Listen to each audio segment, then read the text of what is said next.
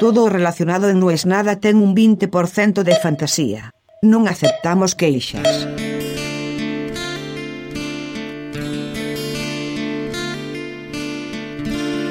Fue un antes y un después en mi vida.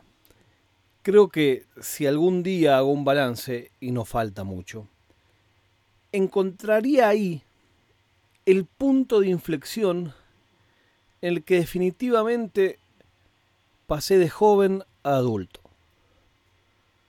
Era 1998, Mundial de Francia, y dejaba de ser un pibe que hace unas notas para pasar a ser un periodista acreditado en una Copa del Mundo. Bueno, en realidad no, porque llegamos a Francia y yo no tenía acreditación. Como total Fierita hace las notas afuera y, están buenas, la gente se ríe, ¿para qué quiere acreditación? Entonces mi acreditación fue la última que se fue consiguiendo. Teníamos que ir después de los partidos a ver si los de CQC, que eran las estrellas del canal, se apiadaban de nosotros y nos daban, después que ellos habían hecho las notas, las entradas a la zona mixta. Pero claro, como yo no tenía mi acreditación para la cancha, yo no iba nunca a la cancha adentro, todo era afuera, con la gente. Y la primera nota que hice en el Mundial me impresionó. Ahí me di cuenta de que esto era algo distinto.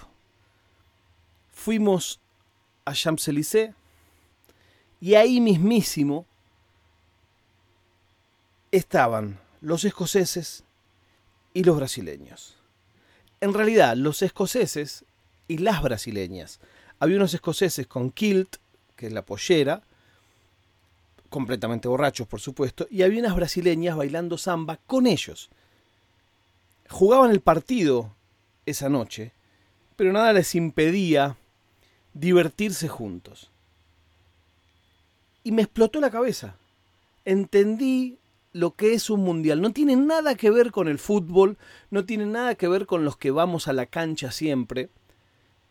Usualmente los futboleros un poco despreciamos a los hinchas del mundial o a los hinchas de la selección. El que sigue a la selección por lo general no es el que va a la cancha a ver a su equipo.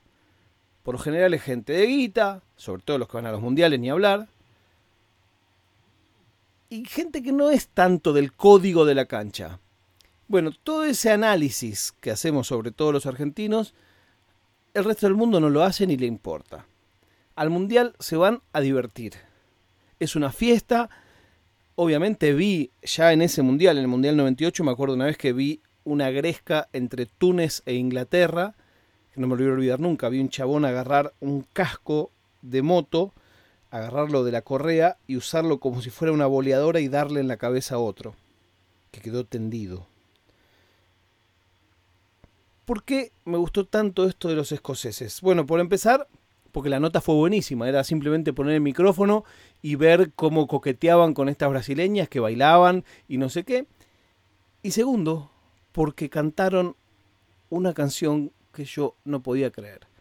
Los escoceses tienen una canción dedicada a Diego Maradona y la cantaban ya en el 98. Claro, en realidad la cantan desde el 86. Y la canción tiene un baile, una coreografía y cuenta que Diego Maradona puso la mano izquierda y dejó a los ingleses afuera. ¿Por qué hablo de esto hoy? Porque hoy se está jugando en la Euro Inglaterra-Escocia el derby británico, por supuesto llueve en Wembley, yo me voy poniendo viejo y un poco flasheo que estuve en Wembley. Una vez fui a Wembley a entrevistar a David Bowie. Es otra vida, pero pasó de verdad. Y lo que también pasó de verdad, y eso me impresionaba y por eso se los quería contar hoy, es que en ese Mundial de Francia 98, yo le conté a Maradona sobre la canción de los escoceses. Yo le hice una nota a Diego sin chance ninguna. Nosotros éramos un programa humilde y Diego tuvo la deferencia de recibirme en su hotel Y yo le conté ahí, digo, y los escoceses tienen una canción y una coreografía, y él se reía y disfrutaba de eso. Y para mí era como un momento mágico, digo, ¿cómo yo le estoy contando a este tipo esto? Hoy pensándolo a la distancia, digo, habían pasado ya unos cuantos años, es probable que ya alguna vez lo hubiera escuchado, pero me respondió como si no. Se puso contento, se rió, casi no hay un día en que yo no piense en Maradona, por lo que sea. Estoy grabando esto con una remera con su cara, de casualidad. Pero siempre estoy pensando, ¿cómo puede ser que ya no esté con nosotros? No lo acepto, no lo creo. ¿Cómo puede ser? Pero en vez de ponerme triste, intento acordarme momentos sentirme privilegiado. Tengo en mi oficina una mano de goma firmada por él, que también cuando se la mostré se cagó de la risa, porque le conté que yo le había regalado una mano de goma con la camiseta argentina a Robbie Williams. Y entonces le dije, tengo algo aquí que hay solo tres en el mundo. Una la tiene Robbie Williams, la otra la tenés vos y la tercera la voy a tener yo. Y a Diego le gustaba esa cosa de los acertijos, de las bromas. Estaba cansado que le digan, Diego, sos el más grande. Eso él ya lo sabía. Pero cuando vos le hablabas de otra cosa y le hacías algún tipo de desafío, a él le encantaba. Y entonces saco esa mano, está en YouTube, lo voy a poner en las notas de este episodio, de ese video. Y él se caga de risa con una carcajada. Y claro, para mí es un bien preciado ese. Y también me acordaba que también lo pinta como era Diego, de mi ignorancia, mi inocencia. Yo les conté alguna vez que yo robaba la nota de Diego cuando Diego iba a trabajar a Fenómeno Real, el programa que hacía con Mauro Viale. Diego entraba y salía del canal con el auto, pero como yo trabajaba en el canal, todas las otras cámaras quedaban afuera porque no eran del canal, y yo robaba la nota cuando bajaba del auto o cuando volvía a subir el auto adentro del canal. Y lo esperé más de una vez en el costado, en, América, en el pasillo, estaba el baño. Y un día le dije, pero con total inocencia, de verdad, quienes me conocen saben que yo en esa época era de joven straight edge, o sea, completamente lejos de, drogas y de alcohol etcétera, etcétera. Ya después de grande empecé a, beber, pero nada más que eso.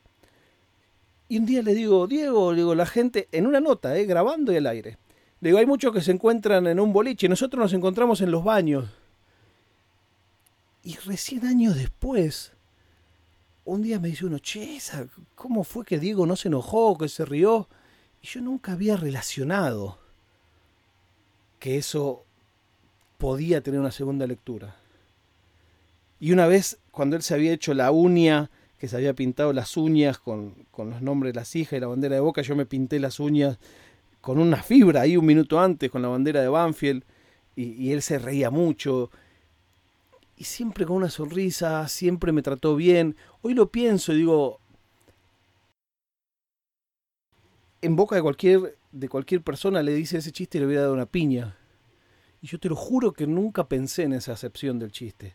Yo se lo decía en serio, porque era que yo robaba la nota escondiéndome en el baño y saliendo en el momento de que él estaba por subir al auto.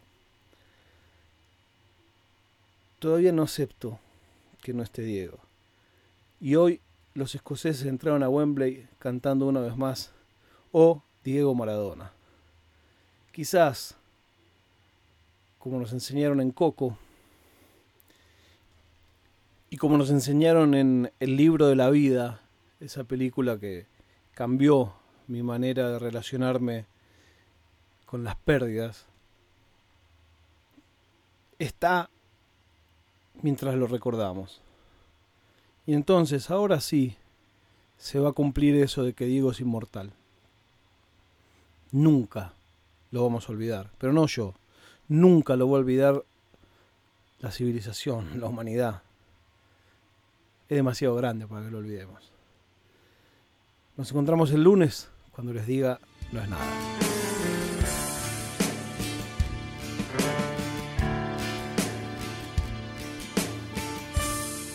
Oficina Nerd Podcast